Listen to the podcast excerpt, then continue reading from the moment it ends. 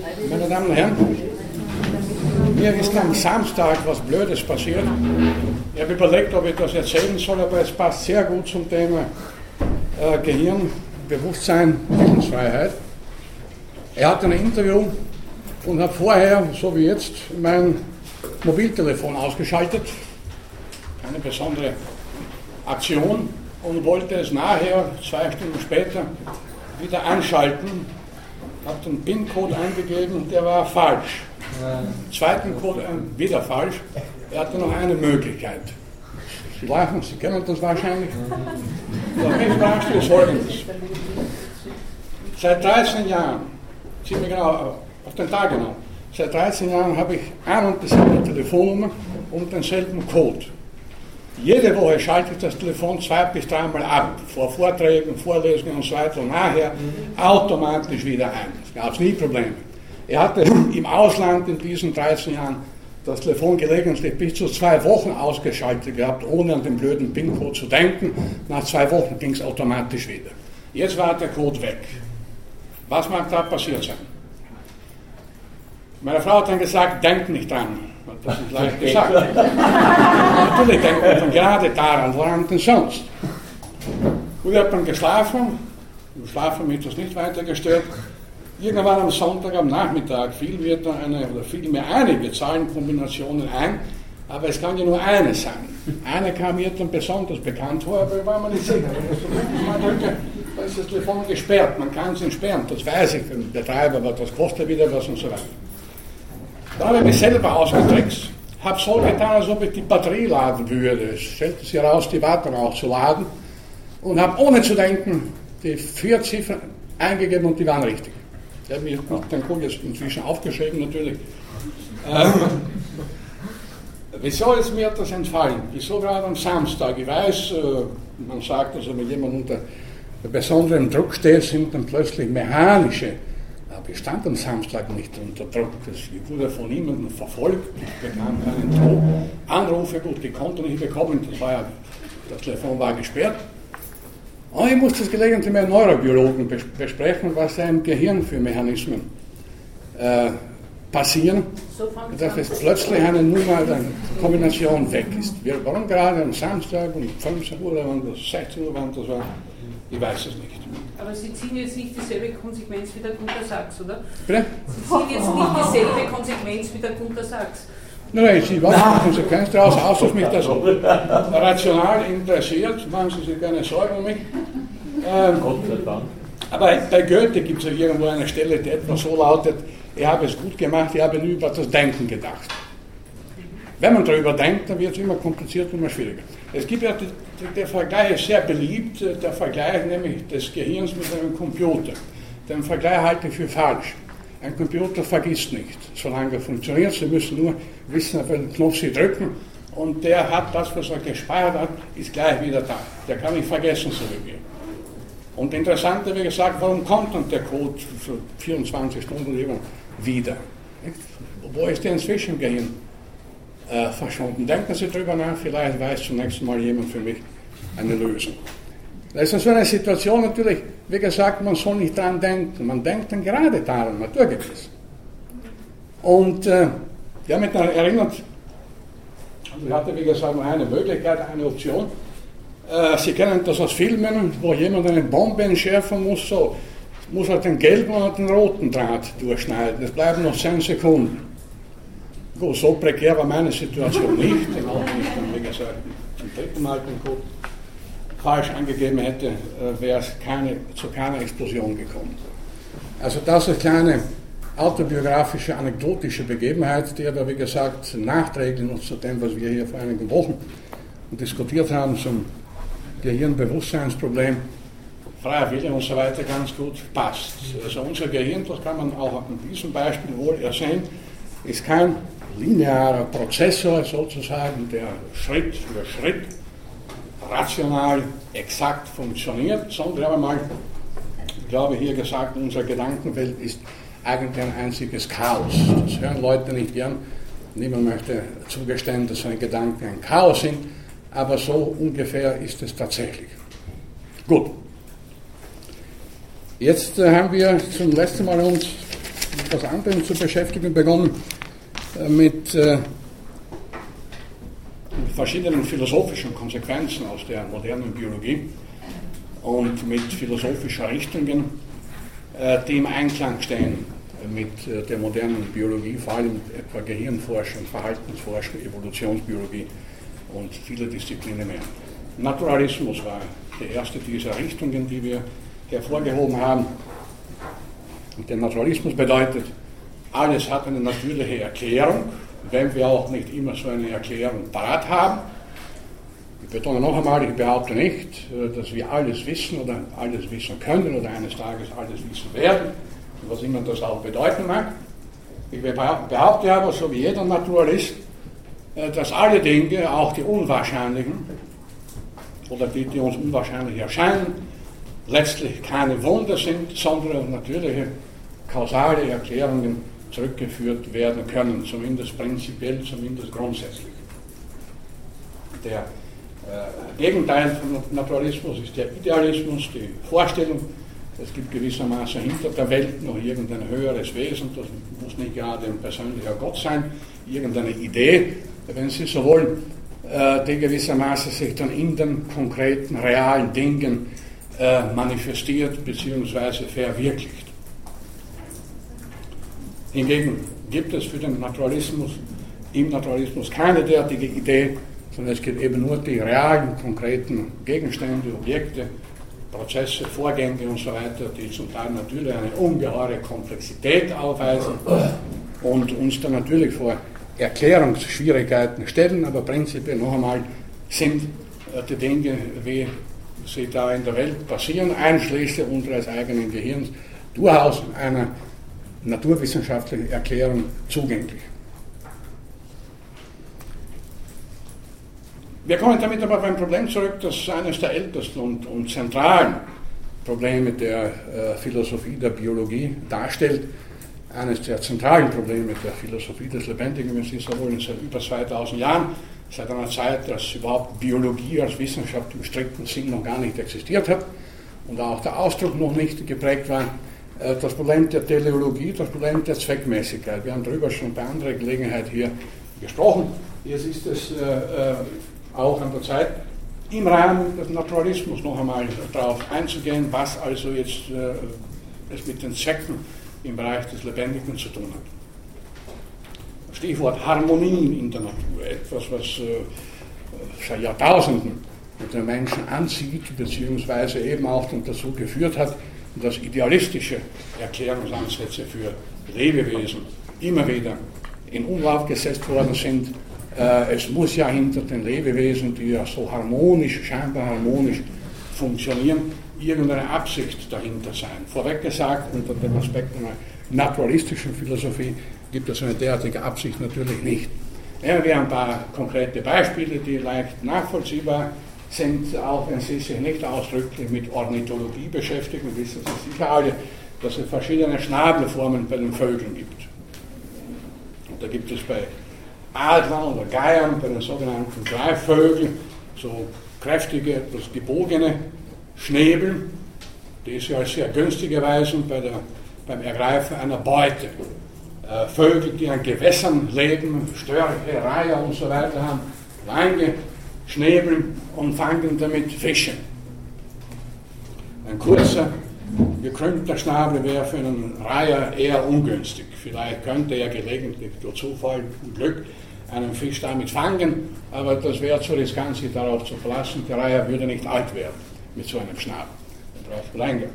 Die berühmten Darwin-Finken auf Galapagos und benachbarten Inseln, 13 verschiedene Spezies, die haben zwar bei Darwin nebenbei gesagt nicht die Rolle gespielt, äh, die ihnen immer wieder zugeschrieben werden, aber sie sind interessant als 13 äh, verschiedene Spezies, die innerhalb von ungefähr 12 oder 13 Millionen Jahren sich unterschiedlich spezialisiert haben, auch unterschiedliche Nahrungsnischen und das hat sich eben in den Schnabelformen auch äh, gezeigt. Da gibt es kurze, kräftige Schnäbel bei den sogenannten Körnerfressern und dann gibt es sehr äh, äh, lange und, und schmale Schnäbel bei den Nektarfressern.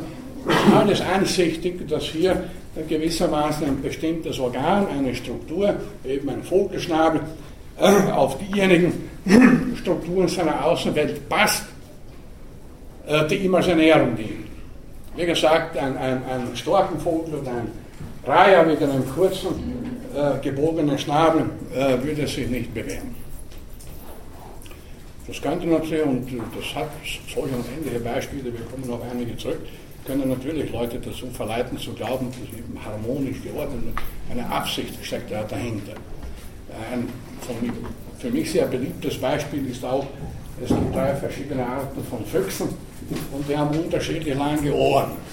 Der, der Wüstenfuchs in der Sahara und im arabischen Raum hat sehr lange, überproportional große Ohren, der schaut auch ein bisschen komisch aus. Der dann der europäische Rotfuchs hat so mittellange Ohren und dann schließlich der Polar- oder Eisfuchs ganz kurze. Wie erklären Sie das Phänomen dieser unterschiedlich langen Ohren? Einige von Ihnen kennen das beispielsweise schon von früheren Vorlesungen. Wieso hat der, der Wüstenfuchs so lange Ohren und der Polarfuchs so kleine? Keine Vorschläge? Das ist logisch, das ist logisch, ganz klar. Bitte? Das ist logisch, weil der Wüstenfuchs fechtet sich sozusagen Kühlung zu.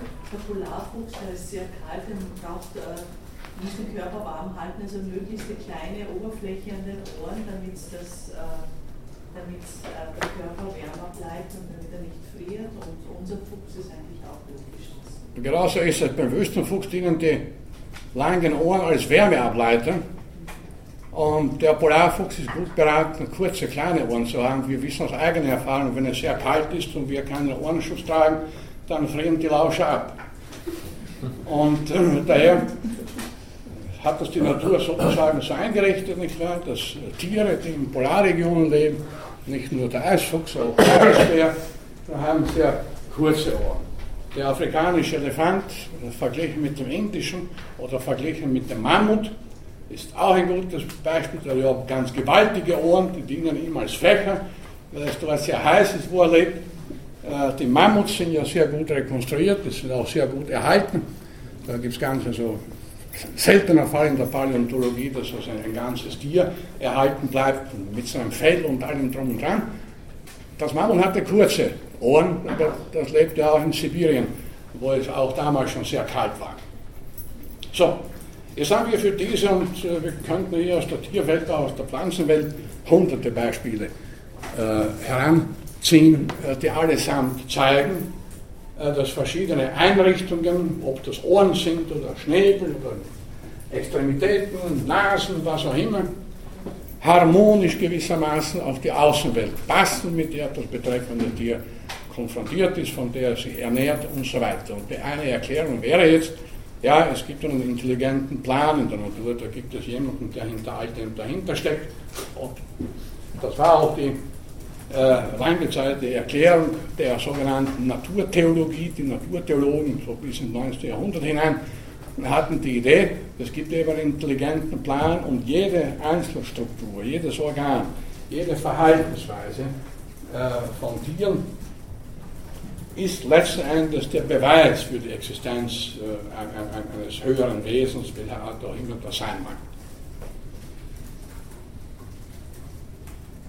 Nicht ja, durchaus naheliegend, könnte man sagen, nicht? wie die vorhin erwähnten Beispiele zeigen. Gibt es ja scheinbar so etwas wie Harmonie. Aber wir kommen da wieder auf das Problem der Erklärung zurück, nämlich in dem Sinne, dass ich ja, wenn ich da einen intelligenten Plan jetzt annehme, das Problem habe, den erst erklären zu müssen. Was ist das jetzt? Was ist dieser intelligente Plan und was ist das für eine Absicht? Wo steckt die? Wo ist da die Idee? im Abstrakten kann man nicht greifen. Also erklärt uns letzten Endes die Annahme irgendeines abstrakten höheren Wesens äh, die äh, beschriebenen Phänomene überhaupt nicht. Die Erklärungen sind jetzt, das ist der Naturalismus wiederum, wahr? die naturalistische Erklärung ist viel plausibler. Äh, zunächst auf die einfachst mögliche Weise gesagt, es geht ja gar nicht anders.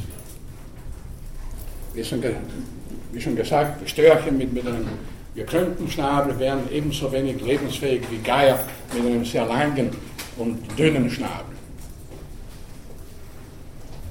Und äh, jetzt etwas akademischere Erklärung liegt natürlich darin, äh, dass äh, im Laufe der Evolution durch natürliche Auslese sehr, sehr lange Zeiträume, ja Millionen, ganz bestimmte Strukturen bevorzugt wurden und dass alle Fehlkonstruktionen gewissermaßen äh, im Laufe der Zeit durchgestrichen, also eliminiert wurden. Am Ende bleibt ja immer nur das übrig, was sich bewährt hat. Zumindest vorübergehend bewährt. Für alle Zeiten gibt es keine Patentlösung in der Evolution. Es kann sein, dass die langen Schnäbel eines Reihers, eines Löffelreihers, etwa der tatsächlich so einen löffelförmigen Schnabel hat, es könnte sein, dass sich das irgendwann einmal als Fehlkonstruktion erweist, wenn es beispielsweise keine Fische mehr geben sollte, aus irgendwelchen Gründen, dann kann der Löffelreiher äh, einpacken. Aber vorübergehend muss er sich bewähren und die Natur, die Evolution leistet sich keinen Luxus oder nur bis zu einem gewissen Grade. Nichts, was irgendwie das Ganze belasten würde. Vielleicht fallen uns da gleich Gegenbeispiele ein, wir können darauf zurückgehen. Äh, den Luxus können wir uns in verschiedenster Hinsicht erlauben.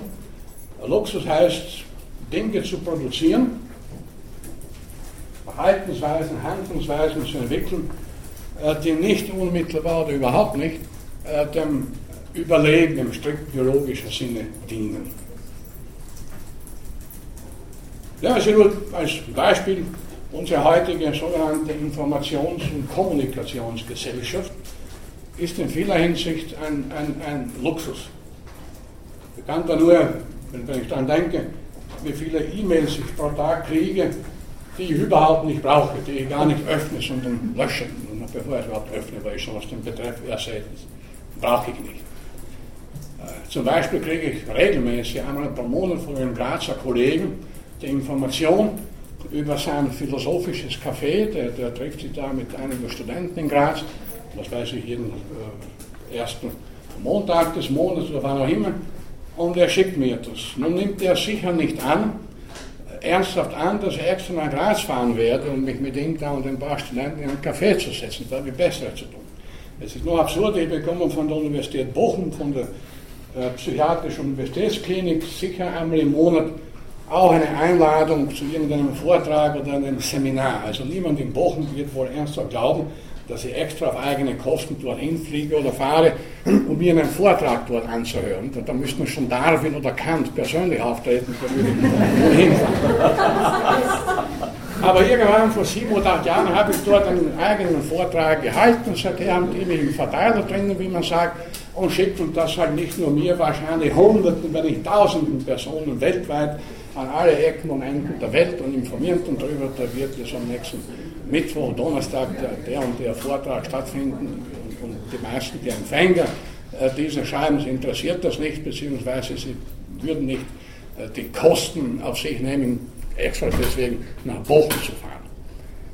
Das ist also, was ich mit, mit Luxus meine, das kann man sich in, in, der kulturellen Evolution leisten. Außerdem kostet das die betreffenden Leute nichts, wenn sie da einen Knopf drücken und dann 1000 Leute schicken. Was anderes wäre es, wenn die also dann 5000 Leute zum Beispiel äh, einen Brief schreiben müssten und die Briefe dann 5000 Exemplare zur Post tragen und frankieren müssen, das würde dann was kosten und wäre aufwendig. Äh, durch die moderne Informationstechnologie ist also eine, eine Möglichkeit entstanden für uns, äh, völlige Redundanzen aufzubauen, überflüssiges, buchstäblich gesagt. Informationen an Leute zu schicken, die sie gar nicht haben wollen und erst gar nicht brauchen. Das geht in der Natur nicht. Und das ist der unterschiedlichste, ob jetzt analog dazu Organe, Strukturen äh, gebaut werden, die niemand braucht. Die wären nur ein Ballast. Und ein Ballast ist in der Evolution, ist in der Natur äh, mittel- bis langfristig auf jeden Fall schädlich. Da mögen Sie vielleicht an Beispiele denken, wie die bunten, das bunte Gefieder von Paradiesvögeln. Das mag vielleicht dem einen oder anderen von Ihnen als Luxus erscheinen, äh, ist es aber nicht, äh, denn man weiß aus der Verhaltensforschung, äh, dass also dieses prächtige Federkleid bei den Männchen wohlgemerkt dazu dient, möglichst viele Weibchen anzusehen. Und je prächtiger das Federkleid entwickelt ist, umso höher die Chance der eigenen Reproduktion. Natürlich ist das eine gefährliche Gratwanderung, äh, denn irgendwann, nachdem es der Evolution kein Zurück gibt, äh, kann das Ganze so weit unter Anführungszeichen luxurieren, äh, dass der Vogel nicht mehr lebensfähig ist. Die Pfauenfeder, das Pfauenrad ist vielleicht ein eindrucksvoller wenn Fall da imponieren möchte, dann blustert er sie halb und ein gewaltiges Pfauenrad und, und dann läuft ihm die Weibchen zu. Das hatte also bisher in der Evolution äh, für das Pfauenmännchen einen ganz konkreten Zweck. Äh, nur wenn die Pfaue so weitermachen und das Rad immer größer wird, oder die Schwanzfeder eben immer länger, dann wird irgendwann einmal das Problem der Balancierung geben und der Frau wird nicht mehr imstande sein, sich auf den Beinen zu halten, geschweige denn die, äh, die Schwanzfäden zu einem Rad zu formen, dann ist es halt für den V aus. Und es hat die Evolution nirgends eine Bremse eingebaut, um das anthropomorph zu sagen. Einmal etablierte Strukturen, die bleiben es gibt sogar mehr, als dass sie bleiben. Die Tendenz, dass sie größer werden, dass sie, wie gesagt, gewissermaßen luxurieren. Nur ist dieser Luxus letzten Endes mit einem hohen Preis zu bezahlen, nämlich mit dem Aussterben der äh, betreffenden Spezies überhaupt. Da ist eben auch der Unterschied zwischen, zwischen der Natur, zwischen der biologischen Evolution und der kulturellen Evolution, wie gesagt, zum Beispiel im, im Bereich der Informations- und Kommunikationstechnologie können wir uns viel Luxus erlauben. Luxus heißt also viel Überflüssiges, äh, solange es niemanden stört oder solange es die Möglichkeit gibt, Nachrichten zu löschen, können ja Tausende pro Tag verschickt werden und so weiter. Äh,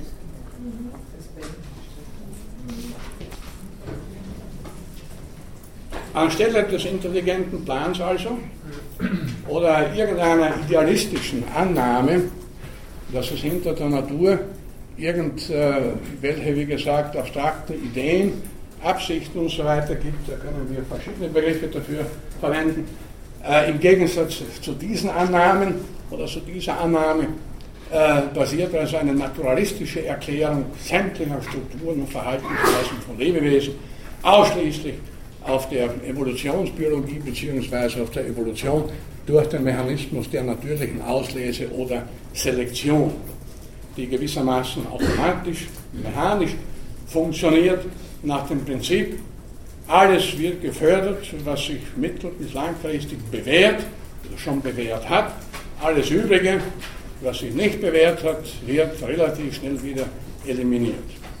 Und dazu brauche ich keine Absichten, keine Ziele. Das läuft, wie gesagt, mehr oder weniger automatisch, ganz mechanisch ab. Natürlich gibt es in der Natur unzählige pathologische Varianten aus unterschiedlichsten Gründen. Es gibt Beispiele für Vögel, die ohne Flügel zur Welt kommen und so weiter. Die sind dann halt nicht lebensfähig. Das sind individuelle pathologische Varianten, die früh in ihrem Leben äh, eliminiert werden, weil ein Vogel ohne Flügel, gut, also bei einem Händler auf einem Bauernhof, da sind die Flügel nicht so wichtig, solange das Händler Körner becken kann. Aber draußen in der Natur äh, wäre das Huhn, wenn das ein Rebhuhn wäre oder irgendwas ähnliches, natürlich nicht sehr lange lebensfähig. Das würde sehr bald willkommene Beute irgendeines Falken oder eines Habits oder irgendwas werden und würde sich nicht halten. Das heißt, wenn man jetzt solche Zufallsexperimente unter Anführungszeichen nimmt, äh, dann scheitern die im Vorhinein. Und er weiß es eben als pathologische Varianten, die äh, ihrem Träger äh, keinen Nutzen, sondern im Gegenteil einen großen Schaden zufügen, ihn also letzten Endes eliminieren. Mit anderen Worten, es herrscht ein, eine Art Ökonomieprinzip in der Natur. Gibt es da Probleme? Eine Art Ökonomieprinzip, die Dinge müssen irgendwas nutzen. Also wir dürfen sie nicht schaden. Sehr einfach gesagt. Und noch einmal, dazu brauche ich keine, keine höhere Kraft oder keine höhere Absicht oder irgendeine Idee. Äh, die Strukturen, Funktionen, Verhaltensweisen von Lebewesen erklären sich gewissermaßen aus sich selbst heraus.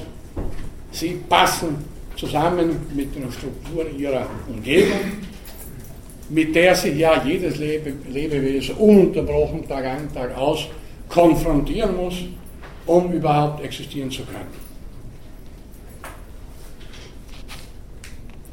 Kommen wir nochmal zum Zufall. So eine pathologische Variante wie ein Vogel ohne Flügel ist ein unglücklicher Zufall. Da in der genetischen Verheil äh, Verschaltung etwas nicht funktioniert, oder besser gesagt in der genetischen Informationsübertragung hat etwas nicht funktioniert.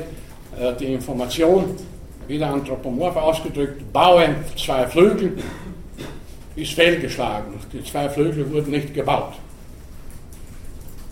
Das kann unter bestimmten zufälligen Konstellationen eben passieren, aber dann für den betreffenden Vogel ungünstig.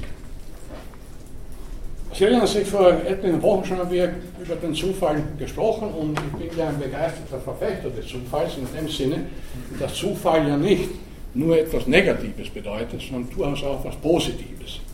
Es gibt ja nicht nur unglückliche, es gibt auch glückliche Zufälle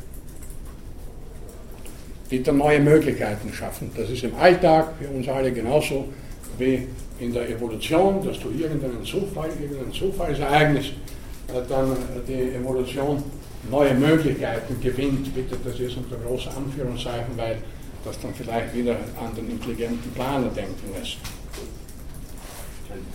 Ein nach wie vor eindrucksvolles Beispiel, das auch jedem bekannt ist, das Aussterben der Dinosaurier. Vor 65 Millionen Jahren nicht nur der Saurier, das sind auch andere äh, Organismenarten, marine, Wirbellose ausgestorben, die sind nicht so spektakulär. Die Saurier sind bekannt, auch durch Film und Fernsehen. Dass die ausgestorben sind, war ein Zufall.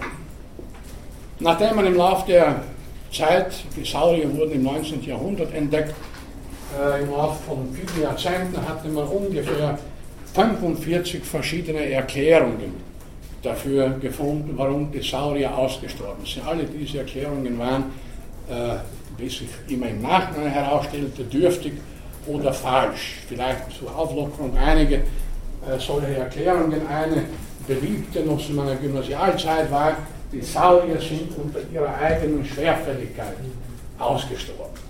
Ja, das klingt zunächst plausibel, wenn man solche Beispiele auch kennt, dass ein Tier Gigantismus entwickelt und, und dann eigentlich unter der eigenen Schwerfälligkeit tatsächlich aufsteht. Wenn das so gewesen, wenn das die Erklärung wäre, dann muss man aber fragen, warum sind auch, ich weiß nicht, ein paar tausend oder mehr Arten von kleinen Sauriern ausgestorben. Die, die, meisten sind ja nicht 25 oder 30 Meter groß gewesen, das sind ja nur die spektakulärsten, die bekanntesten, der, der Brachiosaurus und Tyrannosaurus, wie sie alle heißen, viele, wenn nicht die meisten Formen der Saurier waren ja klein. Warum sind die da ausgestorben? Also Gigantismus kann, ja, kann in dem Fall das nicht gewesen sein. Oder eine andere Erklärung war, die damals schon existierenden kleineren Säugetiere, so rattenhändige, unangenehme Kreaturen, haben den Sauriern die Eier weggefressen. Pergamentschalige Eier und dadurch äh, die Säugetiere, die Saurier vernichtet klingt auch zunächst einmal durchaus plausibel. Solange man nicht zur Kenntnis nimmt, dass auch unzählige wasserbewohnende Saurier ausgestorben sind, wo ihnen ja niemand die Eier weggefressen hat. Weil diese Ratten von damals, die, die kamen ja nicht ins Wasser, in die Ozeane und dort am Meeresgrund Eier zu fressen. Also das wäre eine Erklärung nur für die landbewohnenden Saurier gewesen, was war mit alten anderen. Bis man dann in den 80er Jahren des vorigen Jahrhunderts die Idee hatte und die ist bisher zumindest immer mehr erhärtet worden, ein Asteroid kam auf die Erde geflogen oder ein, ein, ein Meteorit oder was auch immer von gewaltigem Ausmaß und dafür gibt es empirisch sehr gute Belege, einen gewaltigen Krater in Mexiko auf Yucatan, äh, der äh, angereichert ist mit verschiedenen chemischen Substanzen in einer Menge, wie sie auf der Erde sonst nicht vorkommen. Also das Material muss aus dem Weltall auf der Erde transportiert worden sein.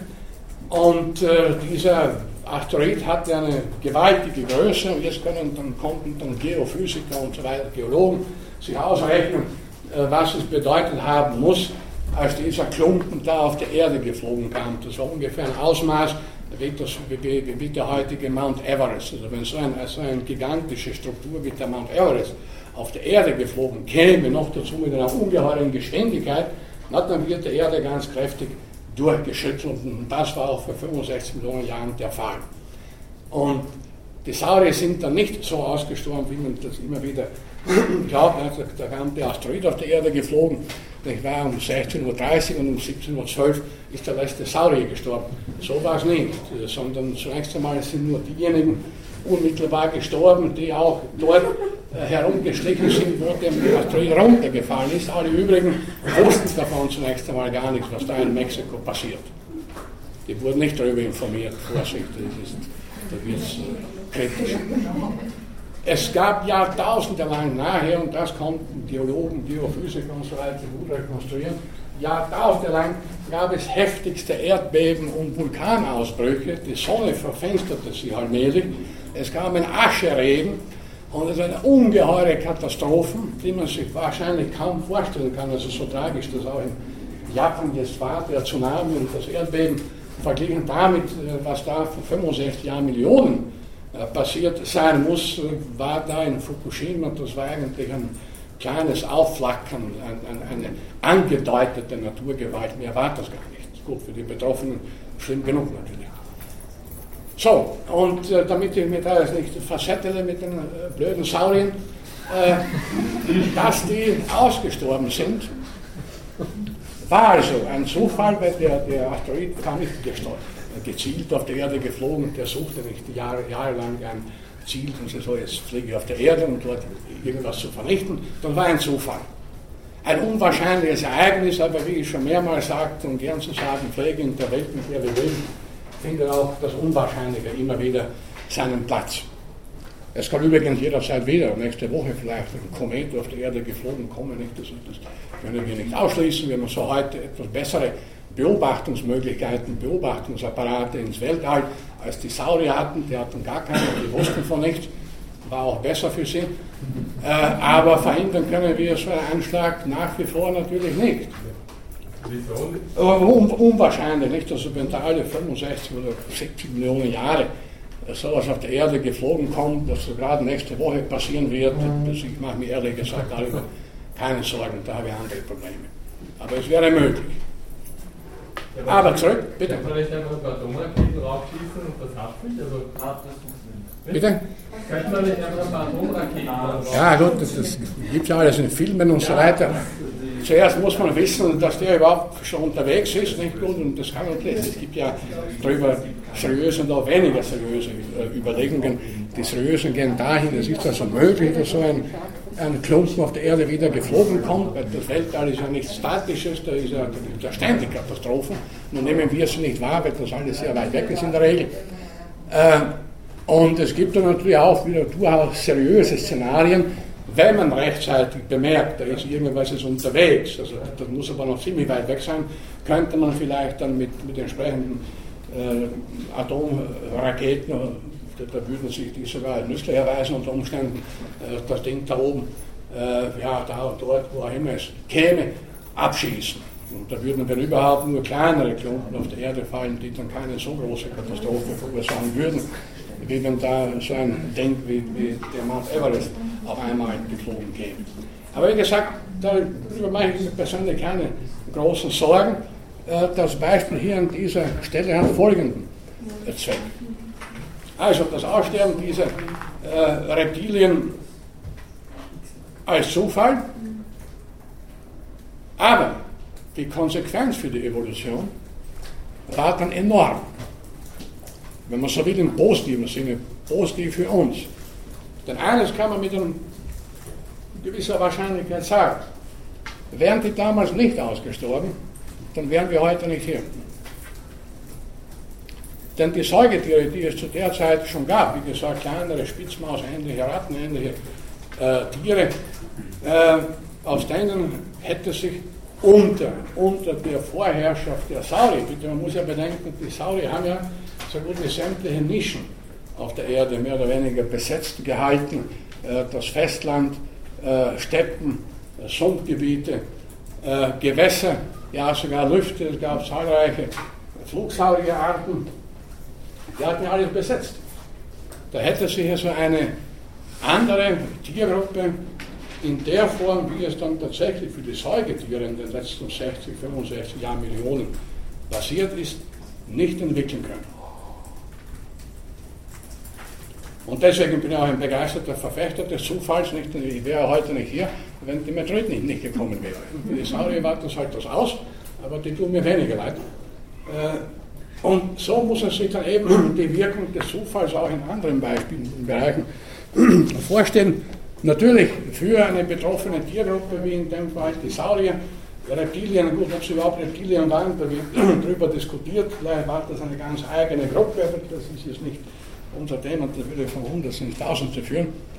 Äh, das ist ausgestorben, das bleibt ein Faktum. Dass sie ausgestorben sind, ist einem Zufall zu verdanken. Ein zweites Faktum. Und drittes Faktum, weil sie ausgestorben sind, hatten andere Tiere äh, Möglichkeiten. Und das ist in der Evolution immer so. Und die Katastrophe für den einen ist die große Chance für die anderen, wieder sehr anthropomorph etwas vermenschlichend gesagt.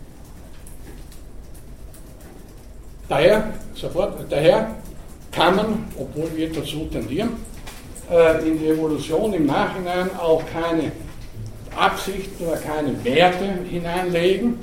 Es hatte hier niemand eine Absicht, das ist einfach passiert. Es mag uns im Nachhinein so scheinen, und das sind ja dann die Verlockungen der idealistischen Philosophie in verschiedenster Form, es mag im Nachhinein so scheinen, als ob die Saurier den Säugetieren Platz machen mussten. Mussten sie natürlich nicht. Die hätten ohne weiteres noch weitere 100 Millionen Jahre existieren können, wie sie ja vorher schon existiert hatten. Bitte schön. Also ich wollte fragen, warum die Säugetiere nicht auch tot sind. Bitte? Warum die Säugetiere nicht auch von den Kometen getötet wurden. Ja, nee, Warum die Säugetiere nicht auch von den Kometen getötet wurden. Ja, das ist die gute Frage. Es waren nicht nur die äh, kleinen Säugetiere, es sind nämlich äh, viel archaischere, ältere Formen geblieben, nicht ausgestorben. Die Haie. Die Haie haben aus Gründen, über die gerätselt wird, ungefähr 400, 380 Millionen Jahre alle Katastrophen überlebt. Also das weiß man nicht. Also da kann ich Ihnen keine Antwort drauf geben. Nicht nur ich nicht, das ist äh, eines der Rätsel. Eine andere Tiergruppe äh, die über, ich weiß nicht, 400 Millionen Jahre, wenn nicht mehr, äh, alles überstanden sind, die Skorpione. Die hat offenbar nichts berührt. Also wie gesagt, das weiß ich nicht, das wird kontrovers diskutiert, aber Tatsache ist, die Saurier sind ausgestorben damals und genau das war die Chance für die Säugetiere, denn die Haie waren ja nicht die Konkurrenz für die Säugetiere, weil da ein völlig anderer Lebensraum äh, in Frage kommt. Abgesehen von den Säugetieren, die aber eher sekundär wieder ins Wasser gegangen sind, die Wale und die Delfine. Wenn also, da kann man dann drüber spekulieren, erst äh, in nächster Zeit ein Asteroid auf der Erde geflogen käme und die Menschheit aussterben würde, was dann wahrscheinlich wäre, bei einem Ereignis so einer Dimension, dann würde das nicht äh, das absolute Aus für die Natur oder die Evolution bedeuten, sondern wieder nur äh, eine neue, äh, ja, eine neue Weichenstellung gewissermaßen. Da würden halt andere äh, Tiergruppen, die bisher eher unschein, unscheinbares Dasein geführt haben, hätten dann plötzlich die große Chance. Und äh, so erscheint die gesamte Evolution als ein Kommen und Gehen. Ich habe das im letzten Semester in der Vorlesung über Evolution ja ausführlich, viel ausführlicher behandelt. Das Aussterben ist untrennbar mit der Evolution verbunden und das Aussterben aber bedeutet gleichzeitig neue Möglichkeiten. Der Zufall bedeutet nicht jetzt allerdings, dass alles möglich ist, so wie angeblich im Lotto, sondern wird auch von bestimmten Naturgesetzen immer wieder eingeengt. Ich denke, dass wir darüber auch schon vor einigen Wochen kurz gesprochen haben. Äh, alles geht nicht. Der Zufall kann nicht plötzlich äh, Tiere bevorzugen, die als Konstruktion nicht möglich sind. Äh, ich weiß nicht, 500 Kilogramm schwere Vögel mit so dünnen Beinen, das ginge nicht. Also die Konstruktion muss passen. Äh, man spricht hier von, von Kohärenz, also einer Stimmigkeit in sich. Ein Organismus muss in sich stimmig sein. Denn das kann der Zufall nicht ändern. Oder nur im negativen Sinn, dass wenn er nicht stimmig ist, dass er dann auch stirbt. Also ist die gesamte Evolution, wie gesagt, ein permanent, permanent muss aber, müssen Sie sich vorstellen, Jahrmillionen, in Abständen von Jahrmillionen gibt es da immer wieder neue Weichenstellungen. Daher erscheint die Evolution auch nicht, wie viele irrtümlich annehmen, als ein linearer Vorgang, wo so der Reihe nach, so ganz logisch gewissermaßen bestimmte Tier- und Pflanzenarten aufgetreten sind, sondern als ein wiederum ganz chaotischer Vorgang, also ein chaotischer Prozess, der eben keine Absichten und keine Ziele kennt. Das ist eben eine der Konsequenzen der naturalistischen Philosophie, beziehungsweise umgekehrt lässt eigentlich die heutige Kenntnis der Evolution, lässt eigentlich die heutige Evolutionsbiologie eine andere als eine naturalistische Philosophie nicht zu. Gibt es dazu noch Fragen oder Bemerkungen? Ich habe die Frage, warum Viren äh, auch evolutionär stetig Nochmal bitte. Warum sich Viren auch evolutionär entwickeln? Die Viren? Obwohl wir Organismen schädigen. Ja, das ja, die Viren sind in dem Sinne keine Lebewesen, die hängen von anderen Lebewesen ab. Ja, schon, aber sie, sie folgen auch eine. Kann man das nicht Evolution nennen? Schauen Sie, es, es gibt äh, also Mikroorganismen, Bakterien zum Beispiel sind vielleicht das bessere Beispiel. Äh, die gibt es seit ungefähr äh, drei Milliarden Jahren oder noch länger. Die sind nie ausgestorben. Einzelne Arten wahrscheinlich, aber das Prinzip des Bakteriums, wenn man das so sagen darf, ist geblieben. Eigentlich müsste man heutzutage, weil immer wieder ist die Rede, also wir leben im Zeitalter der Säugetiere und früher war das das Zeitalter der Saurier, der Reptilien. Eigentlich müsste man sagen, alle Zeitalter der Erdgeschichte waren Zeitalter der Bakterien. Auch das heutige Zeitalter ist ein Zeitalter der Bakterien. Weil die in so großer Zahl vorkommen, wir sehen sie halt nicht. Aber die gibt es so viele, wir alle wissen, unsere Darmflora und so weiter, in unserem Mund, da wimmelt es von Milliarden von Bakterien. Und viele davon sind auch nützlich, wie gesagt, die Regelung der des Stoffwechsels. Ohne Bakterien äh, wäre das etwas kritisch. Ja, die sind halt äh, aus Gründen, die, die man spekulieren mag, äh, die haben sich bewährt, vielleicht weil diese Struktur also mikroskopisch klein und relativ sehr einfach auch sehr wenig anfällig ist. Es ist klar natürlich, das könnte man als Prinzip auch äh, definieren, äh, dass je komplexer eine Struktur ist, je komplexer ein Organismus, umso anfälliger ist auch. Es konnte mir zwar bisher niemand sagen, wie viele spezifisch menschliche Krankheiten es gibt. Tausende müssen das sein. Äh, die unterschiedlichste, unter Anführungszeichen, einfachere oder primitivere Tiere überhaupt nicht betreffen. Also die Zahl der möglichen Erkrankungen eines Regenwurms ist sicher wesentlich geringer als die Zahl der möglichen und tatsächlichen Erkrankungen des Menschen oder auch eines Menschenaffen oder auch sonstiger komplexerer Säugetiere. Also je, je, je komplexer ein System, ein lebendiges System, umso anfälliger ist es auch für Störungen, für Krankheiten. Aber das ist auch plausibel, leicht plausibel zu machen, denn je komplexer das System ist, umso zahlreicher sind die Verschaltungen zwischen Organen, zwischen unterschiedlichsten organismischen Strukturen. Und je mehr solcher Verschaltungen es gibt, umso mehr auch äh, gibt es eine Möglichkeit, dass da irgendetwas äh, nicht einmal nicht funktioniert, auch unabhängig von äußeren Störeinflüssen und so weiter. Daher kann man dann sagen, auch nebenbei, äh, dass die äh, Evolution, indem sie immer komplexere äh, organismische, lebendige Systeme hervorgebracht hat, eben auch immer höhere Risiken für die betroffenen Systeme kreiert.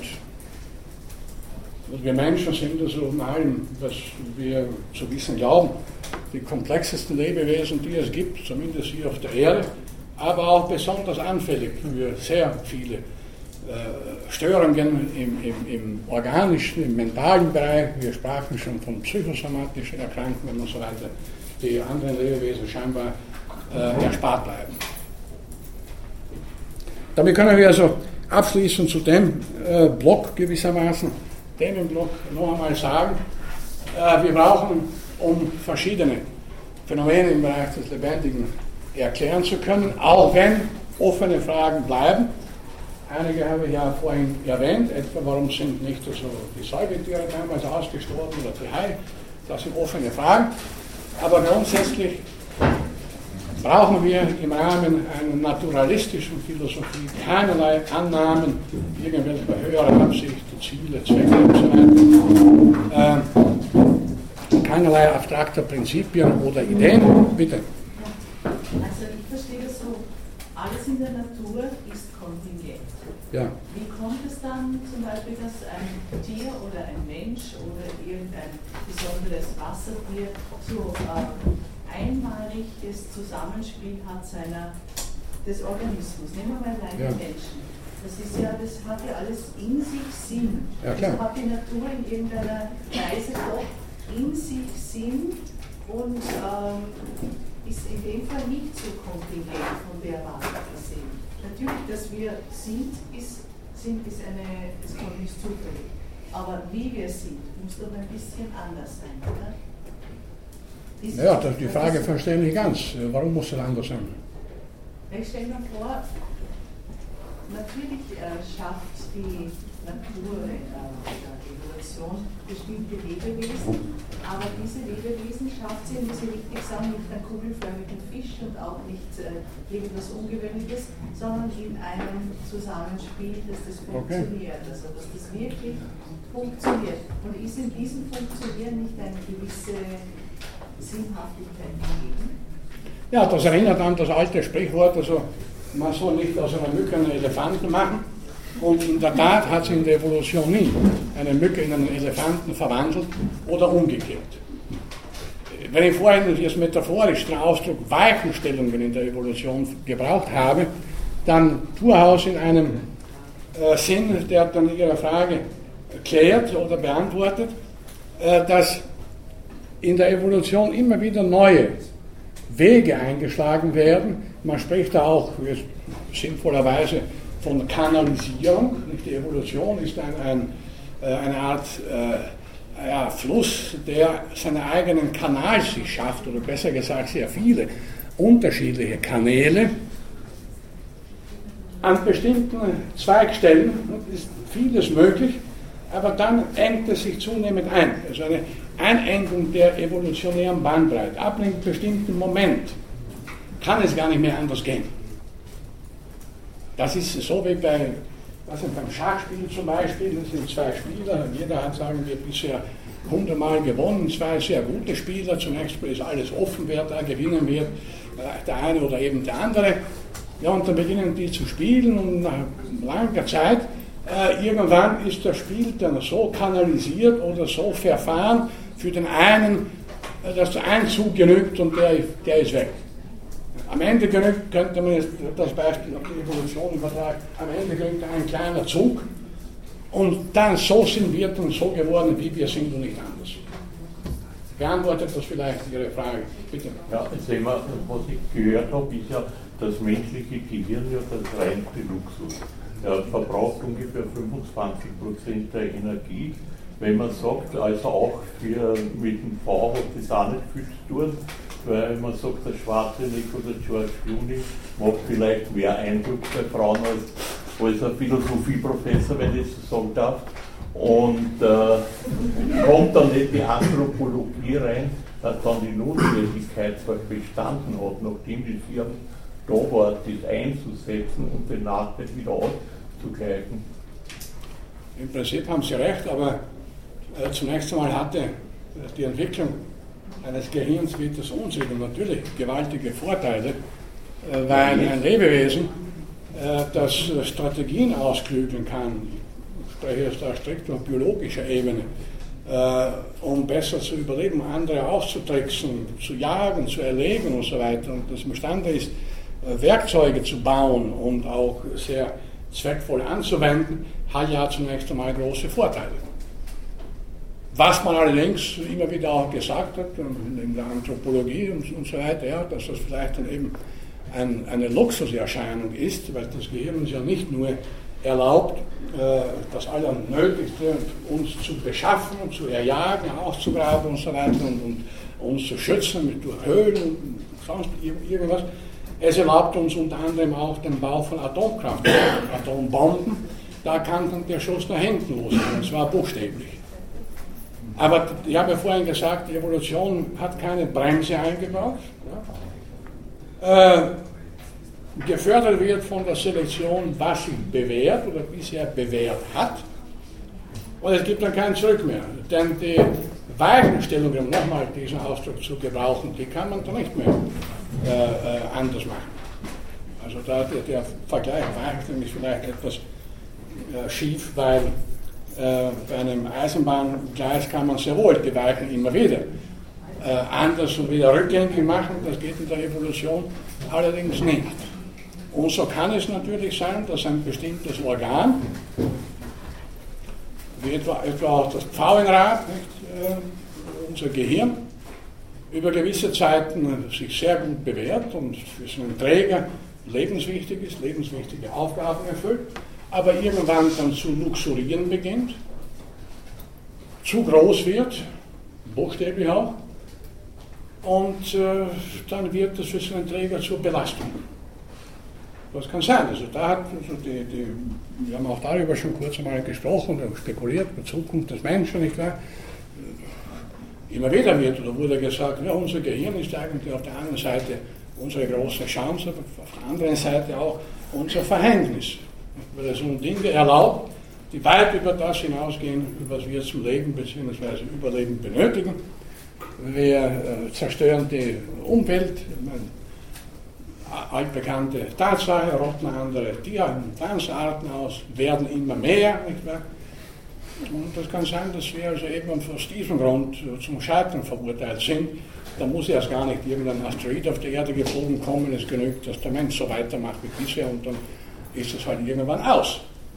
Das ist aus der Sicht der Evolution, wenn wir diese objektivierende, objektive Sicht uns überhaupt, äh, wenn die uns überhaupt möglich ist, äh, wäre das aus der Sicht der Evolution kein Drama, ob da eine Art mehr oder weniger existiert und ob da, es sagt, da gibt es ja keine Autos mehr und keine Flugzeuge, hat es ja die längste Zeit auch nicht gegeben. Also warum denken wir, dass es so bleiben wird? Wird es wahrscheinlich nicht. Ja, noch Fragen ad hoc zu dem?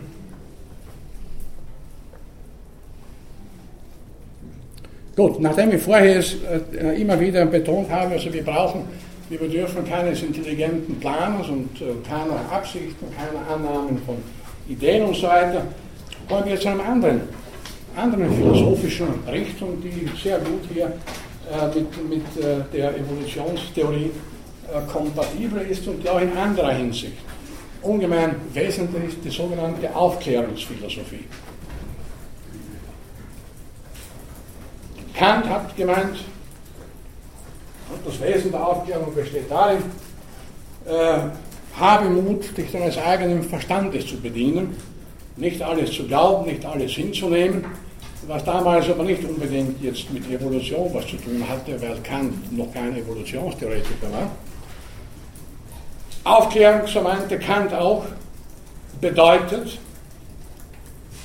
äh, die Möglichkeit des Menschen, sinngemäß zitiert, äh, aus seiner selbstverschuldeten Unmündigkeit herauszutreten. Der Mensch hat sich unmündig gemacht. Was heißt das?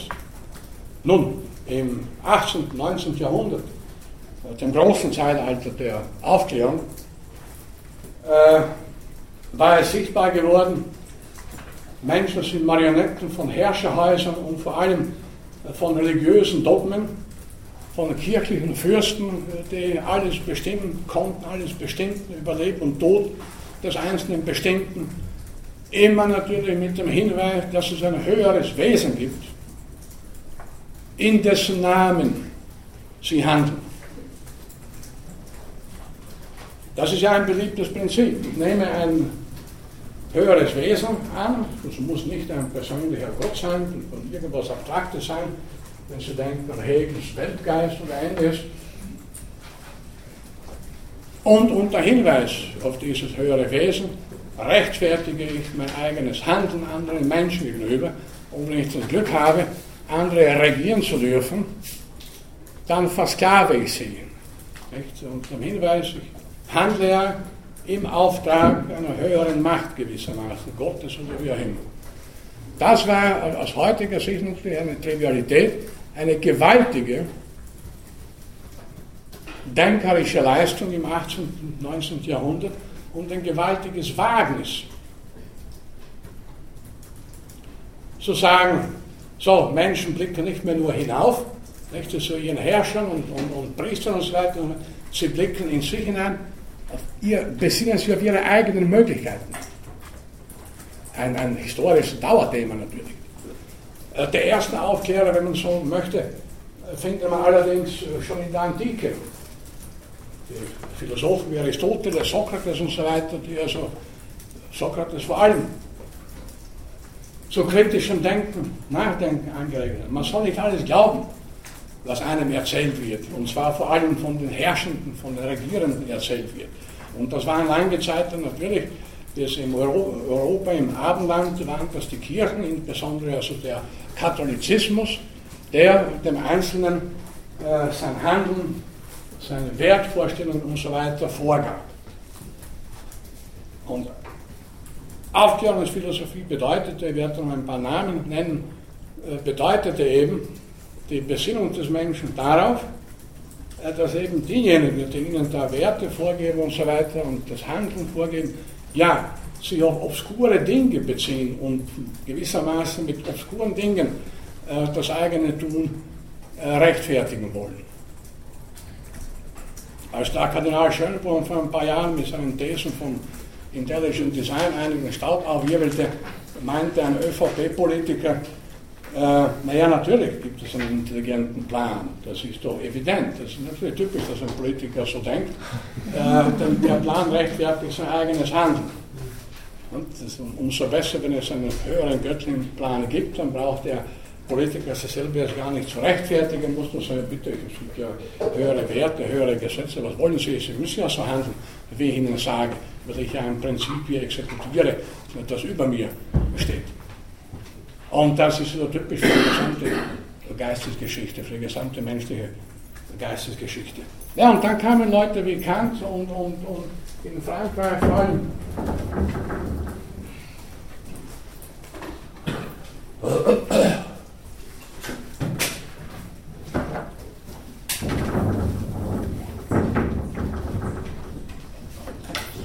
Voltaire der vielleicht bedeutendste Aufklärer überhaupt. Weil der nicht nur theoretisch philosophiert hat, sondern auch durch, mit unterschiedlichsten Streitschriften und so weiter, die er oft unter falschen Namen veröffentlichen musste, auch buchstäblich die Leute aufzurücken versucht hat. Einer der meistgelesenen Autoren seiner Zeit äh, war auch Voltaire und äh, der hat also zur Aufklärung ganz entscheidend beigetragen auch gewissermaßen in der Praxis. Die Biografie von Voltaire ist höchst interessant, kann ich empfehlen. Nachdem Sie ja, Frau Kollegin, aus der Beck-Reihe, darf ich kurz? Sie haben hier mein Buch Darwin und der Darwinismus im gleichen Verlag, in der gleichen Reihe, aber auch so ein Taschenbuch, ist eine Biografie über Voltaire erschienen, die ich Ihnen äh, zu lesen rate. Hochinteressant, es gibt viele Biografien über Voltaire, aber das ist eine sehr kurze, sehr prägnante von einem alten Romanisten und Voltaire-Forscher geschrieben. Auch biografisch ist der Mann hochinteressant. Aus heutiger Sicht in vieler Hinsicht ein Krimineller, gewissermaßen auch. Es gibt immer viele Geschichten aus dem Leben des Herrn Voltaire. Man muss aber auch immer den Zeitgeist damit berücksichtigen. Irgendwo in Berlin hat er einen jüdischen Kaufmann betrogen eine höhere Summe. Nicht? Er sagte dann äh, Heinrich von Kleist, äh, ja, doch der Herr Voltaire war noch viel schlauer als er. Heutzutage wird es nicht mehr so lustig, mit dem Vers einfach abzutun. Äh, Voltaire saß einige Male im Gefängnis, aber nicht aus solchen Gründen, sondern weil er den Mund so weit aufgemacht hat und eben als, als Aufwiegler, nicht, als Revolutionär gewissermaßen, äh, wurde er immer wieder verfolgt. Eine andere biografische Einzelheit, über die ich immer wieder nachdenke und ich finde da keine Lösung für mich. Er war am Ende ein ungeheuer Vermögen, ein reicher Mann, steinreich, dem, dem gehört ein ganzes Dorf in der Nähe von Genf. Wie begründete er seinen Reichtum? Er war ja eigentlich ein unerwünschtes Kind und, und äh, von Haus aus nicht unbedingt so, nicht so wohlhabend wie Darwin oder Alexander von Humboldt und so weiter. Er begründete seinen Reichtum damit, äh, dass er äh, einen ganzen Satz von Lotterielosen gekauft. Also alle verfügbaren Lose hat er gekauft und da war auch der Hauptgewinn natürlich dabei. Jetzt frage ich mich, wie könnte ich das schauen, Brieflose, äh, Brieflose in Österreich aufkaufen, das würde mir mal schon so ein Vermögen kosten, das ich gar nicht habe. Wie, wie schafft man es, indem man Lose kauft, und zwar gezielt seinen Reichtum zu begründen? Da, da, da wusste, da war der Hauptgewinn dabei. Also da muss es schon einige vielleicht noch immer nicht ganz klare Dinge in seinem Leben gegeben haben, äh, die äh, solche Dinge ermöglicht haben. Also das ist eine hochinteressante Biografie, wie gesagt, die man natürlich aus der Sicht seiner Zeit, auch 18. Jahrhundert, lesen muss. Aber abgesehen von diesem persönlichen, privaten, es gab da viele Entgleisungen auch natürlich, äh, war wohl der eben einer, wenn nicht vielleicht der große Aufklärer, der auch durch praktisches Wirken äh, viel bewirkt hat. Er hat sich auch persönlich eingesetzt. Da gab es irgendeinen, das weiß ich jetzt nicht im Detail auswendig, äh, damals herrschte ja noch die Todesstrafe in Frankreich. Und er hat sich da sehr, sehr für jemanden eingesetzt, also sehr weit vorgebeugt, wie man sagen kann, und viele Leute äh, damit wachgerüttelt. Also, da ist etwas falsch in, unseren, in unseren Gesellschaften, in unserem System. Und was ist falsch? Falsch ist, dass einige wenige absolutistische Herrscher im Namen der Kirche, im Namen des Gottes, äh, im Namen Gottes äh, die Menschen bestimmen. Neben Voltaire waren es natürlich noch eine Reihe anderer, persönlich vielleicht etwas seriöser und Anführungszeichen Figuren wie Diderot.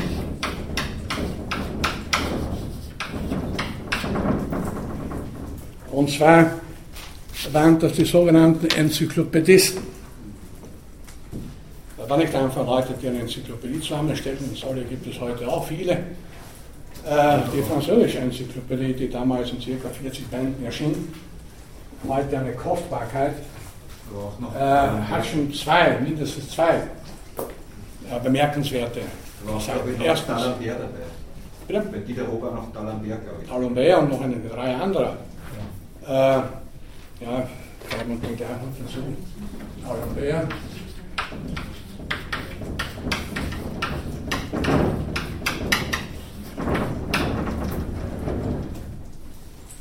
Condorcet. Und eine andere, das ist aber nicht auf Frankreich beschränkt, die war kein schon erwähnt, ich komme noch drauf zurück. Äh, die Enzyklopädie hatte zwei ja, bemerkenswerte Aspekte. Das eine, sie wurde immer wieder verboten, musste also außerhalb von Frankreich gedruckt werden und so weiter. Die Autoren, die mitgearbeitet haben, das waren sehr viele, unter anderem auch sehr seriöse Mathematiker und so weiter, äh, hatten große Schwierigkeiten. Immer wieder musste die Arbeit unterbrochen werden, bis das gesamte Werk fertig war, das dauerte sehr lang ja da vergegenwärtigen schon die Umstände. Nicht? Also, Sie machen eine Enzyklopädie, haben alle Autoren und so weiter, und dann wird das permanent verhindert, ja, durch Drohungen. Es geht nicht darum, dass auch heutzutage natürlich gibt es Hindernisse bei Publikationen drucktechnischer Art und so weiter, weil ein Autor wird nie, wird nie fertig. Nein, das war es nicht. Das Projekt war gefährlich. Und ihre Urheber haben gewissermaßen sich bestimmten Gefahren ausgesetzt. Und der zweite interessante Aspekt, es war keine Enzyklopädie im heutigen Sinn, wo einfach, nicht so einfach, aber wo eine bestimmte eine Fülle von Begriffen erklärt wird möglichst objektiv und sachlich, wo es dann längere Artikel gibt über bestimmte sehr wichtige Themenstellungen, sondern in einzelnen der Artikel, vor allem in denen, die Voltaire geschrieben hat, wurde auch gezielt Propaganda für die Aufklärung betrieben. Also auf der einen Seite sollte die Enzyklopädie informieren, was es so alles gibt über Phänomene, Fragen, Probleme der Naturwissenschaften, genauso wie der Künste und der unterschiedlichsten Gewerbe und so weiter, wie er heute in Enzyklopädien halt alles so versammelt ist. Auf der anderen Seite, was sollte diese Enzyklopädie auch die Leute wachrütteln? Das ist von heutigen Enzyklopädien in der Form eher nicht zu erwarten, beziehungsweise von ihren Urhebern auch nicht bezweckt. Der Brockhaus oder die Meyers Konversationslexikon und so weiter wollte ja nicht erst äh, eine Revolution verursachen, sondern die sogenannten gebildeten äh, Möglichkeit geben, sich zu informieren. Voltaire hat ein eigenes Wörterbuch äh, geschrieben, das philosophische Wörterbuch, sich heute überall erwerben, Diogenes Verlag, kleines Taschenbuch, was auch nicht als Wörterbuch in heutigem Sinne zu lesen ist. Aber das macht es vielleicht umso interessanter. Er hat verschiedene wichtige, auch gesellschaftlich wichtige Begriffe genommen und nicht einfach philosophisch erklärt, was sie bedeuten, sondern auch so in Dialogform äh, damit auf bestimmte eben aufklärische Dinge äh, versucht hinzuweisen. Also etwa das Stichwort Gott und so weiter. Äh, vorsichtig wie er war, hat er so umschrieben und so weiter, aber doch so, dass die Leser wussten, ja, also der will uns eigentlich zum Nachdenken anregen. Das ist nicht jemand, der ein Wörterbuch schreibt und nur Wörter erklärt, Begriffe erklärt, sondern der will mit diesen Begriffen, die er da überhaupt aufnimmt, etwas Bestimmtes erreichen. Es ist aus heutiger Sicht vielleicht nicht so einfach, äh, sich die Situation vorzustellen. Ähm, damals, nicht nur in Frankreich, waren, waren Voltaire und die Enzyklopädisten dermaßen einflussreich, dass sie letzten Endes äh, tatsächlich in der Konsequenz nicht, äh, gesellschaftliche Zustände maßgeblich verändert haben. Also das schafft man heute mit Büchern nicht mehr so leicht. Und wir müssen uns vergegenwärtigen. Vieles, was uns heute selbstverständlich erscheint, denken Sie etwa an den Toleranzgedanken, Menschenrechte, Gleichbehandlung von Menschen, Gleichbehandlung von Mann und Frau und vieles andere mehr. Das waren Ideen dieser Leute und vieler anderer. Das wurde damals geboren.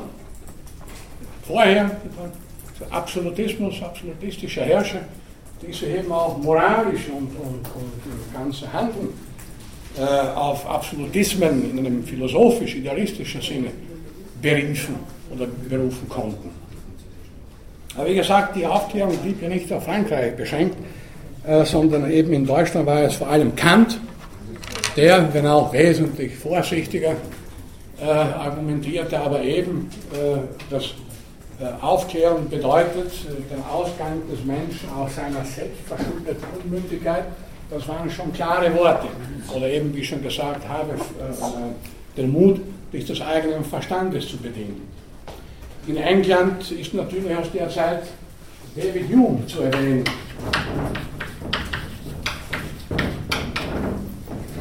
Da war jetzt vor kurzem, was war da, ich glaube, sein 300. Geburtstag oder so. Äh, ist auch eine Aufklärung zu zählen. Darwin letzten Endes hat durch seine Evolutionstheorie natürlich die Leute aufgerüttelt. Nicht mehr ein höheres göttliches Prinzip steuert die Natur und den Menschen, sondern eine bloß mechanisch wirkende Kraft, die natürliche Auslese oder Selektion. Und der Mensch ist kein Wesen von Gottes Gnaden, das eine Sonderstellung in der Natur innehat, sondern auch nur ein Resultat der Evolution durch natürliche Auslese. Und es gibt niemanden unter den Menschen, der von vornherein höher gestellt wäre als andere. Und man muss bei Darwin auch dazu sagen, ein Aspekt, der in seinem Werk häufig übersehen wird, Äh, er war ein großer Humanist und äh, nicht so sehr in seinem Buch über die Entstehung der Arten. Das ist ein eher langweiliges Buch aus heutiger Sicht und aus unterschiedlichen Gründen, aber in seinem Buch Die Abstammung des Menschen äh, interessierte er sich durchaus nicht nur in dem Buch, auch in anderen äh, Veröffentlichungen und in seiner gesamten Gedankenwelt interessierte ihn die Situation der Menschen. Er war etwa gegen die Sklaverei. Das war im viktorianischen England äh, nicht so gang und gäbe. Eher im Gegenteil. Er war für die Gleichbehandlung von Mann und Frau.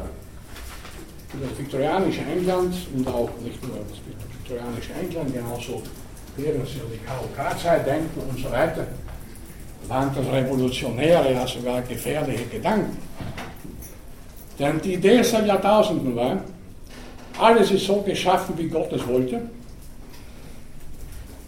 Aus Sklaverei wollte Gott offenbar, sonst gäbe es ja keine Sklaven. Offenbar ist das durchaus richtig und durchaus in, im Sinne Gottes, dass bestimmte Menschen eben höher gestellt sind als andere und andere unterdrücken dürfen. Das heißt, den Status quo hatte man also Jahrtausende lang gerechtfertigt und immer wieder unter Hinweis auf höhere Absichten. Und die Aufklärer in Frankreich, in England, in Deutschland haben genau diesen Status quo hinterfragt. Wir sagen, nein, es, die Ordnung so wie sie ist, das ist keine göttliche Ordnung. Dazu geht es zu ungerecht zu weiter. Wenn das eine göttliche Ordnung ist, ja, dann können wir darauf verzichten. Dann müssen wir eine andere Ordnung schaffen, eine weltliche Ordnung, in der es eben keine Sklaven mehr gibt, keine Sklaverei, in der die Todesstrafe nicht mehr schon für Bagatelldelikte verhängt wird, in der die Frauen nicht unterdrückt werden. Und vieles andere mehr, viele Gedanken, die uns heute, wie gesagt, trivial erscheinen, der Toleranzgedanke, fallen und so weiter, das geht auf diese, all das geht auf diese Zeit zurück. Und auf den philosophischen Grundgedanken, die Welt, so wie sie ist, ist nicht als Absicht Gottes zu erklären, wir können sie auch verändern. Sie ist nicht unwandelbar. Da kommt da wieder der Evolutionsgedanke als großer, großer Moment der Aufklärungsphilosophie hinein. Die Welt ist nicht unveränderbar. Sie wandelt sich, sie verändert sich ständig und wir selber als Menschen haben auch die Möglichkeit, in unserem Bereich einiges zu verändern. Also vor allem im sozialen Bereich. Und daher ist jetzt äh, die, die Evolutionstheorie, anderer Seite herkommend, äh, zu Ende gedacht, letzten Endes äh, nichts weiter als eine Theorie, die in ihren Implikationen, auch wenn sie zunächst nur als naturwissenschaftliche Theorie gedacht war und ist, letzten Endes zur Aufklärung beiträgt. Denn sie widerspricht sämtlichen Entwürfen bzw. Annahmen einer idealistischen Philosophie, wonach die Welt von vornherein nach starren Typen geordnet ist. Denken Sie zum Beispiel, äh, das ist vielleicht ein ganz besonders gutes Beispiel, äh, Rassismus. Lange Zeit, ich habe das in der Schule noch so gelernt, äh, meinten wir, es gibt vier Menschenrassen. Das sind die Europäen, die Negriden, die Indianiden und die Mongoliden. Noch weiter zurück, so alt bin ich noch nicht, irgendwann zu Beginn des 20. Jahrhunderts, hat ein Anthropologe äh, behauptet, also die weiße Rasse und die Europäer, die stammen vom Schimpansen ab, die Asiaten vom Orangutan und die Afrikaner vom Gorilla. Ein kompletter Schwachsinn natürlich, heutiger Sicht zumindest. Nur, äh, was wollte ich damit sagen ist, man dachte lange Zeit, äh, dass diese sogenannten Menschenrassen, das sind starre Typen. Und nicht nur verschiedene Phänotypen, sondern das sind auch, die haben auch unterschiedliche Intelligenzgrade. Die sind nicht alle gleich. Es gibt eben intelligentere, das sind die Europäer, die weiße Rasse. Da gab es zur Auflockerung erzählt, Einige von Ihnen kennen das von mir aus früheren Vorlesungen, aber sicher nicht alle. ein bedeutender Evolutionstheoretiker Ernst Haeckel.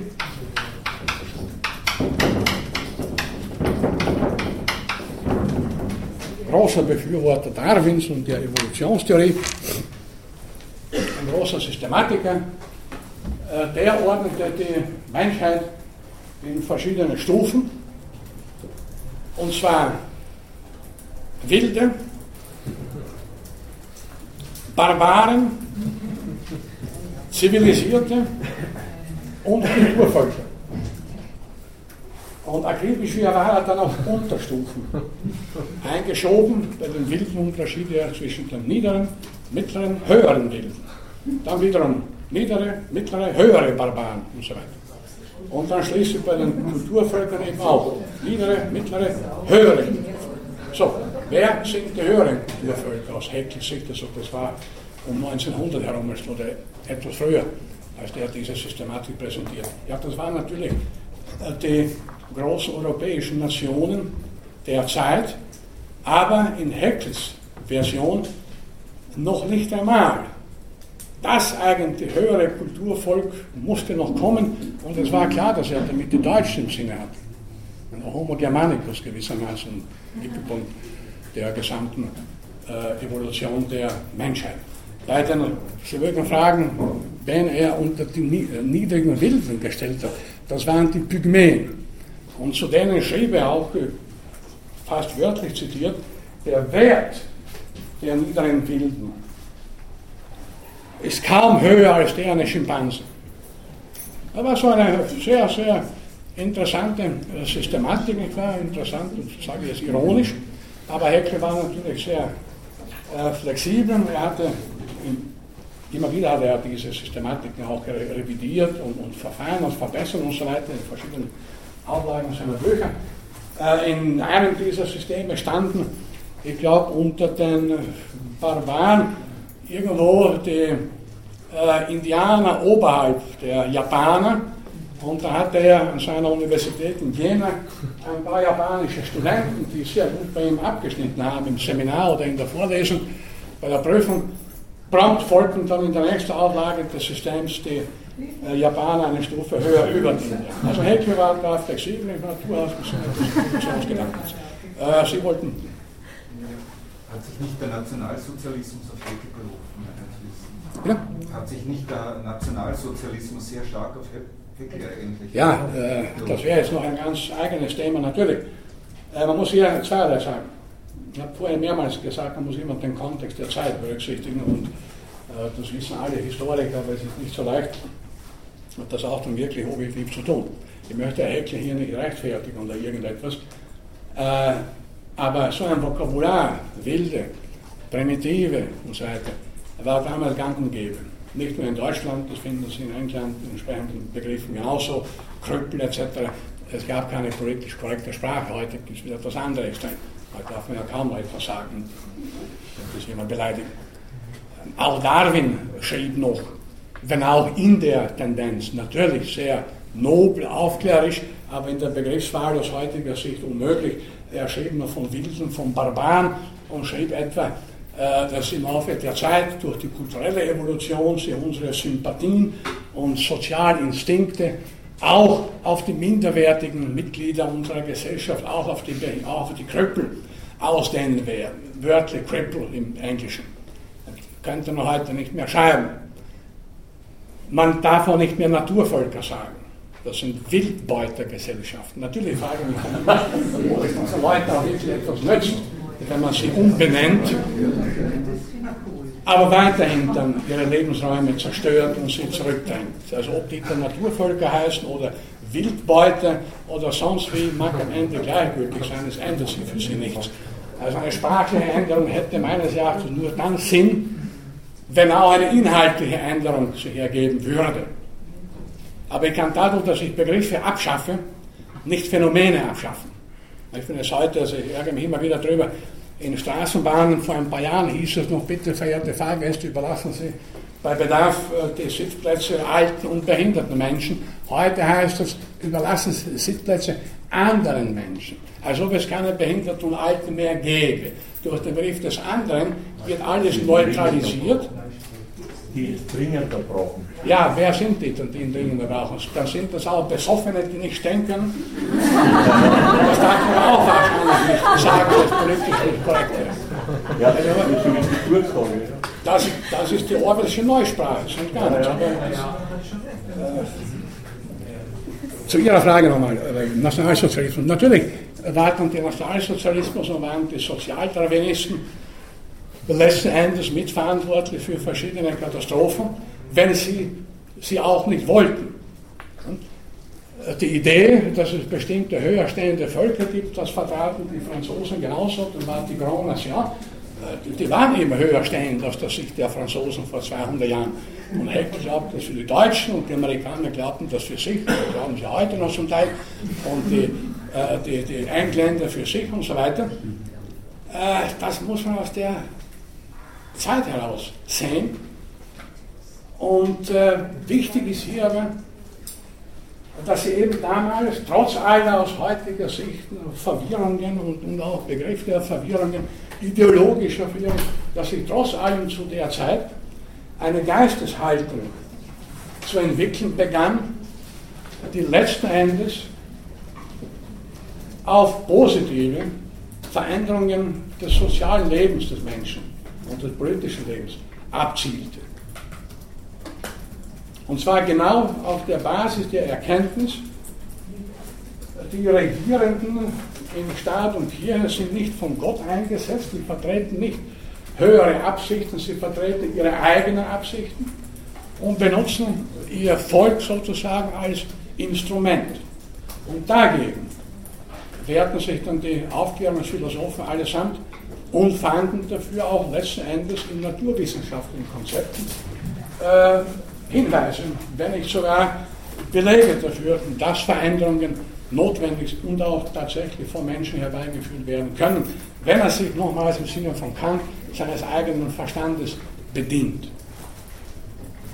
Die Aufklärungsphilosophie oder die Aufklärung als solche ist ein Projekt, das ja bis heute nicht abgeschlossen ist. Wir brauchen das ja heute nach wie vor oder sogar wieder mehr denn je. Denn alle Zeiten, alle Zeitalter bringen neue Formen der Entmündigung mit sich. Alle Staaten, alle Regierenden haben letzten Endes, und das ist von mir jetzt keine Pauschal Pauschalierung, das ist so, jeder Staat ist in seiner Tendenz totalitär. Jeder, auch die Demokratie, auch demokratische Staaten. Denn die Regierenden wollen natürlich, dass ihr Volk das macht, was sie ihm vorschreiben und nicht, dass jeder seine eigenen Wege geht. Das komplette Chaos, das geht doch nicht. Man muss die Leute irgendwie maßregeln. Man muss ihnen sagen, so, das geht nicht und das geht irgendwie so und so handeln, nicht anders.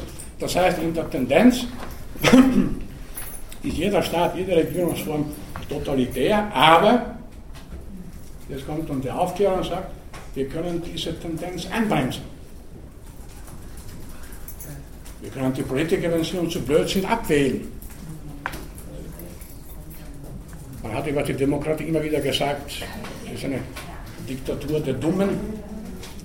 Man hat aber auch gesagt, es ist vielleicht eine der schlechtesten Regierungsformen, aber es gibt keine bessere. Und Karl Popper mehrmals nicht wahr, gesagt, wir haben im Gegensatz eben zu verschiedenen früheren Staatsformen immerhin die Möglichkeit, die Regierenden sinngemäß einzubremsen, sie nicht wiederzuwählen, sie abzuwählen, ja gegen sie zu protestieren. Wir können demonstrieren gehen, bitte auch. Eine Möglichkeit, die ja vor 200 Jahren oder vor 100 Jahren so leicht nicht zu realisieren war. Auf die Straßen ein Streik. Das war nicht möglich in einer Fabrik in England vor, vor 150 Jahren. Da hätten die geschaut, wenn sie probiert hätten, da höhere Gehälter oder Löhne. Die hatten da zu arbeiten, dazu waren sie verdammt gewissermaßen aufgrund ihrer unterprivilegierten Stellung.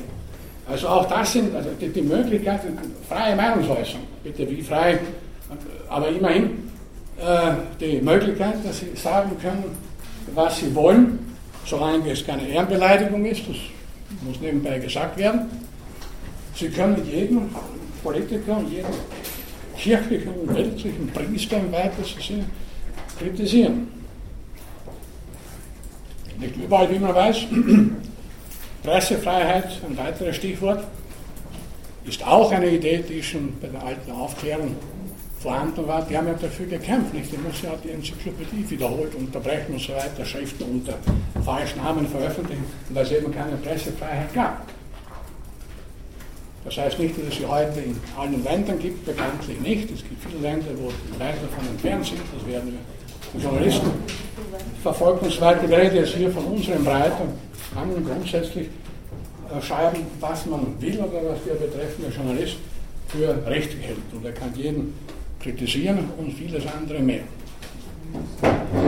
Kurz gesagt, äh, Aufklärung äh, ist ein noch immer nicht abgeschlossenes Projekt, wie ich vorhin meinte jedes Zeitalter, jede gesellschaftliche Situation äh, fordert immer wieder aufs Neue dazu heraus, die Zustände, den Status quo kritisch zu hinterfragen,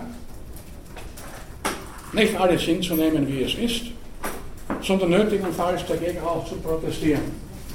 Zumindest in gewaltloser Form, zumindest durch Worte, durch eine spitze Feder, im, im metaphorischen Sinne gesagt, gegen die äh, Dinge, gegen Missstände anzuschreiben. Wie ich vorhin sagte, es scheint heute etwas schwieriger zu sein als seinerzeit und bei den Enzyklopädisten, obwohl heute äh, jeder eine Enzyklopädie und ein philosophisches Wörterbuch veröffentlichen darf, äh, darf er sich aber nicht eine so große Wirkung davon erwarten, wie sich Voltaire äh, von seinem philosophischen Wörterbuch mit Recht erwarten durfte und seine Erwartung hat sich ja auch erfüllt. Das Wörterbuch gibt es heute und wird heute noch viel, jedenfalls hoffe ich, viel gelesen und, und, und, und so weiter. Soweit ungefähr also heute. Das Semester schreitet in sehr raschen Schritten voran. Wir haben da noch ein paar Vorlesungen äh, bis Ende Juni. Und äh, ja, die nächste, nächste Woche, also eigentlich ausfallen wird keine, so ich sehe. Dann haben wir also noch eins, zwei, drei, vier, ja, noch fünf. Haben wir denn schon einen Prüfungstermin? Bitte? Haben wir denn schon einen Prüfungstermin? Ja, Feiertag ist keiner Mittwoch. Ist ja am Donnerstag. Ah, Moment, Pfingsten. Wie? Pfingsten ist Feiertag. Aber nicht Mittwoch. Mittwoch ist ein Tag, der zum Glück oder leider nicht betroffen ist, Donnerstag sind Feiertage in einigen. Ja, also fünf Vorlesungen und in denen werden wir dann. Gibt es schon einen Prüfungstermin? Noch nicht. Er ist vor kurzem erst den vierten Termin vom letzten Wintersemester festgelegt, das ist der 29. Juni. Aber so äh, in den ersten Julitagen. Juli? Ja. Ja, keine Sorge, es gibt ja noch einen zweiten Termin Anfang Oktober, einen dritten Mitte Dezember und einen vierten noch im übernächsten Sommersemester. Also man muss ja Termine zur Disposition stellen. Ja, danke für Ihr Interesse.